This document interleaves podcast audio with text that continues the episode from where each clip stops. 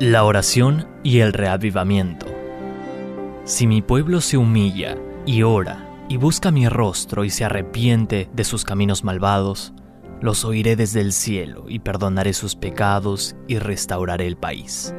Segunda de Crónicas 7:14. Solo en respuesta a la oración debe esperarse un reavivamiento. Elena de White. Los mayores reavivamientos de la historia de la humanidad han sido el resultado de la intercesión ferviente y la necesidad de ser llenos de su espíritu. Las chispas del reavivamiento son atizadas en el altar de la oración. El reavivamiento y la oración están vinculados indisolublemente. Sin una oración perseverante y prevaleciente, no hay poder. Elena de White no pudo expresar esta realidad divina en una manera más clara. Solo en respuesta a la oración debe esperarse un reavivamiento. Mensajes selectos, página 141. La iglesia del Nuevo Testamento estaba sumergida en la oración. Los creyentes aceptaron la admonición de Jesús de esperar el cumplimiento de la promesa del Padre. Hechos 1.4. Creyeron que si buscaban juntos a Dios, recibirían poder cuando el Espíritu Santo descendiera sobre ellos desde el cielo. Hechos 1.8. La narración de Hechos es sencilla. Refiriéndose a los primeros discípulos declara, todos estos perseveran unánimes en oración y ruego. Hechos 1.14. En respuesta a estas oraciones llenas de fe, el Espíritu Santo fue derramado poderosamente en el Pentecostés. Tres mil personas fueron bautizadas en un día, y el registro declara, y perseveraban en la doctrina de los apóstoles, en la comunión unos con otros, en el partimiento del pan y en las oraciones. Hechos 2.42. Estos primeros cristianos se unieron en oraciones que transformaron al mundo. Cuando hubieron orado, el lugar en que estaban congregados tembló. Hechos 4.31. Los discípulos se dedicaban continuamente a la oración. Hechos 6.4. Y grandes fueron los resultados. Por medio de la oración, Pedro fue llevado a la casa de Cornelio, un gentil, y esto abrió un nuevo panorama a la predicación del Evangelio. Hechos 10, 1 al 33. Cuando la iglesia primitiva se unió en oración, Dios envió a un ángel del cielo para sacar a Pedro de la cárcel. Hechos 12, 5 al 19. La oración era parte integral del poder de las iglesias del Nuevo Testamento. La oración en el comienzo del movimiento adventista. La oración también se encontraba en el corazón mismo del movimiento adventista temprano. Los pioneros del movimiento adventista eran grandes hombres y mujeres de oración, y a veces pasaban grandes porciones de la noche en oración. Elena de White escribe, Estos hombres, los líderes adventistas, se juntaban en nuestras importantes reuniones para escudriñar la verdad como si fuera un tesoro escondido.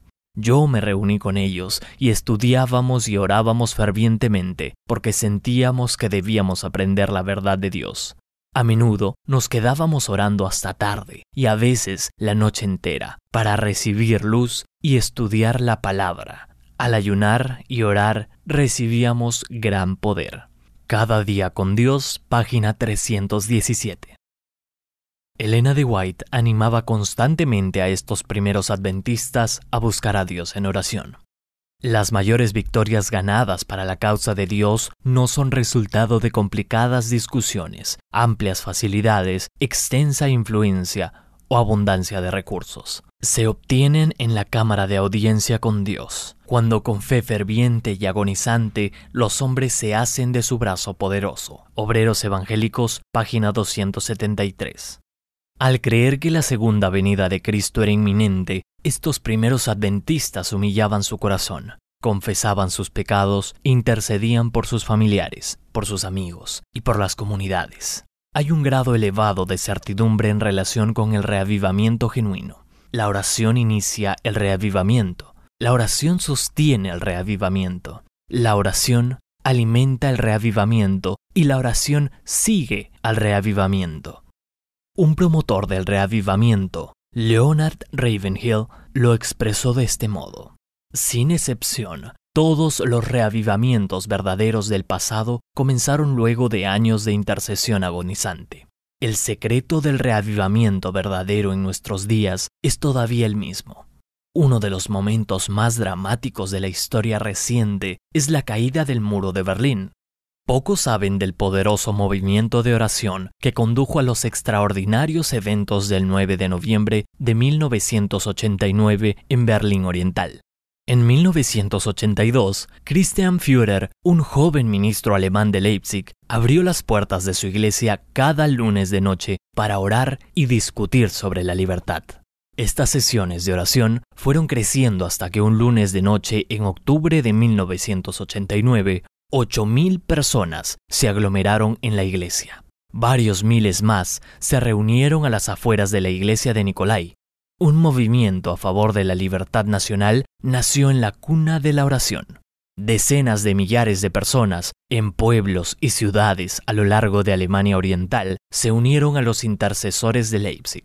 En aquel lunes de noche de octubre, casi un millón de personas oraban por la libertad. Veinte años después de la caída del muro de Berlín, hablando acerca de la necesidad absoluta de la intercesión ferviente, el pastor Christian Führer declaró, Sabíamos que si parábamos de orar, no habría esperanza alguna de cambio en Alemania. Prayer and the Berlin Wall. La oración y el muro de Berlín. 12 de febrero del 2009. Un exfuncionario del gobierno comunista que trabajaba para el Stasi, la policía secreta de Alemania Oriental, dio este maravilloso testimonio. Estábamos listos para cualquier cosa excepto velas y oración. El muro de Berlín no pudo resistir ante el sonido de las oraciones del pueblo de Dios, unido con el propósito de buscarlo fervientemente. Elena de White declara una verdad similar sobre el poder de la oración. Al sonido de la oración ferviente, toda la hueste de Satanás tiembla. Testimonios para la Iglesia, tomo 1, página 309. La oración marca una diferencia. La oración intercesora es poderosa. Al igual que el muro de Berlín cayó cuando el pueblo de Dios oró, los muros que nos impiden tener una experiencia íntima con Jesús caerán cuando se lo roguemos a Dios. Los muros que impiden el reavivamiento poderoso que Dios anhela enviar a su iglesia se desmoronan ante el sonido de la intercesión ferviente. Los muros del orgullo, el prejuicio, la ira, la amargura, la lascivia, la complacencia, la tibieza y el materialismo ceden ante el movimiento del Espíritu Santo expresado en la oración.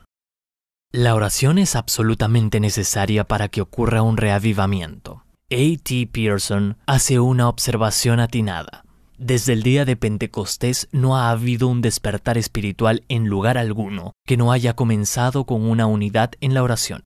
Aunque fuese entre dos o tres, ningún movimiento externo de avance ha continuado después de que las reuniones de oración han declinado citado en Arthur Wallis In the Day of Thy Power, en el Día de tu Poder, página 112.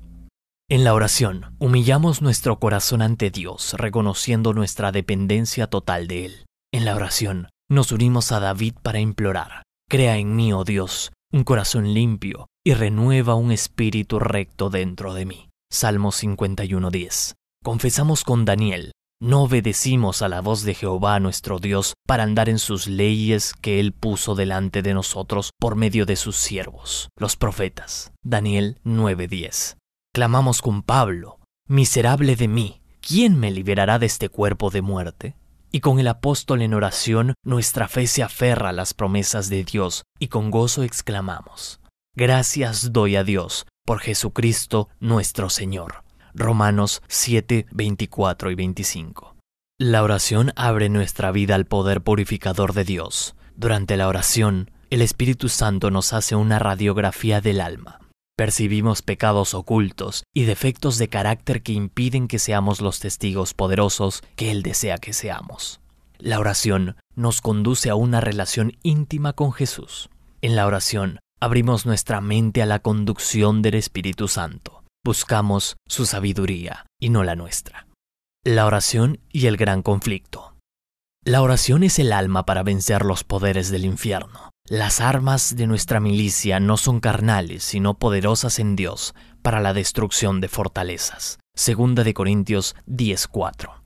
Por medio de la oración, damos permiso a Dios para que obre poderosamente en nuestro favor. A medida que oramos, Dios derrama su Espíritu sobre nosotros. Podemos tener absoluta confianza en que cuando venimos a Dios, Él oirá nuestras peticiones y mucho más cuando pedimos su Santo Espíritu.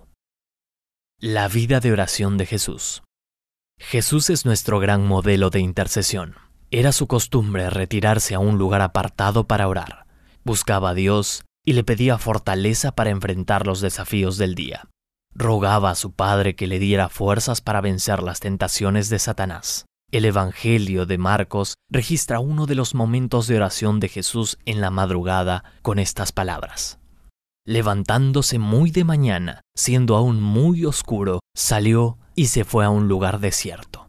Y allí oraba. Marcos 1:35.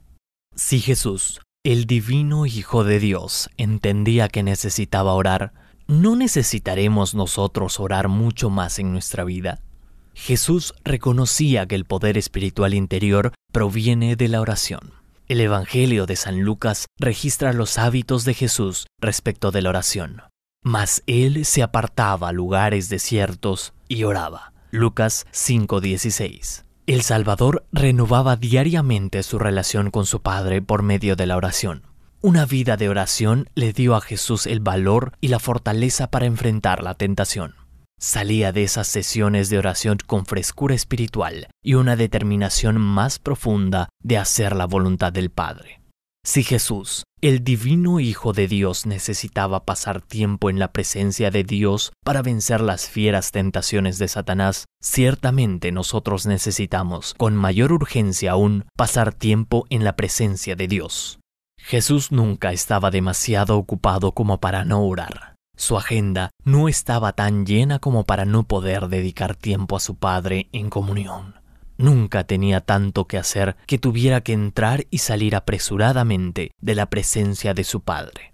Jesús salía de esos momentos íntimos con Dios con nueva fuerza espiritual. Estaba lleno de poder porque dedicaba tiempo a la oración. R. A. Torrey lamenta el ajetreo del cristianismo de hoy, que a menudo resulta tan falto de poder.